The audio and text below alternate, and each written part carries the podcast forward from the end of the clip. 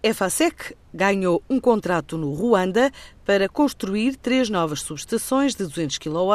para levar eletricidade até zonas rurais do país como Ruabuzoro, Mamba e Rilima. Nesta altura, apenas 25% das famílias do Ruanda têm eletricidade. Este projeto faz parte da ambição do governo do país em conseguir que 70% da população tenha acesso à energia elétrica até 2018. Para já, esta obra, avaliada em 10 milhões e meio de euros, com um prazo de execução de 18 meses, é conquistada em parceria com uma empresa da Tunísia, explica Ângelo Ramalho, o presidente executivo da EFASEC. O contrato resulta de uma parceria entre a EFASEC e a STEG, que é uma entidade tunisina que tem competências na área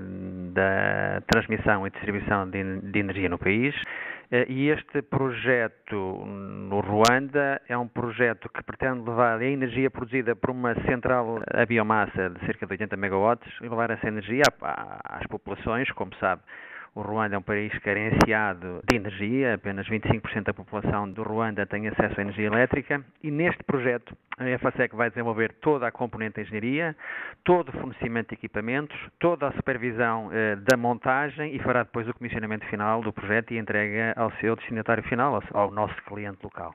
São mais de 10 milhões de euros, o que é sempre bastante significativo, e 10 milhões de euros de tecnologia e de saber fazer português. E isso é muito importante ser, ser, ser sublinhado. E, portanto, este é necessariamente um projeto de primeiro de, de, de, outros que surgirão, de acordo com as eh, capacidades que o país tenha também para os, para os desenvolver. Depois de passar por um processo de reestruturação e de reposicionamento, a EFASEC revelou esta semana que voltou a resultados positivos, com receitas acima dos 431 milhões e meio de euros e um peso de 80% na exportação, desde a Europa à América Latina crescemos nosso, as, nossas, as nossas receitas para cerca de 432 milhões de euros, crescemos uh, os nossos resultados operacionais para cerca de 35 milhões de euros, as encomendas ultrapassaram os 400 milhões de euros, tendo crescido praticamente 80 milhões de euros no ano, quase 80% da atividade é dedicada uh, à exportação e é assim que vai continuar e com tendência crescente. E no final do dia tivemos um resultado positivo de cerca de 4,3 milhões de euros, o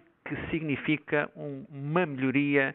de cerca de 25 milhões de euros relativamente ao resultado que tínhamos, tínhamos tido no ano anterior. Em 2016, a EFASEC registrou assim os primeiros resultados positivos desde 2012, tendo ainda conseguido subir o EBITDA o resultado antes de impostos e amortizações para 34,9 milhões de euros.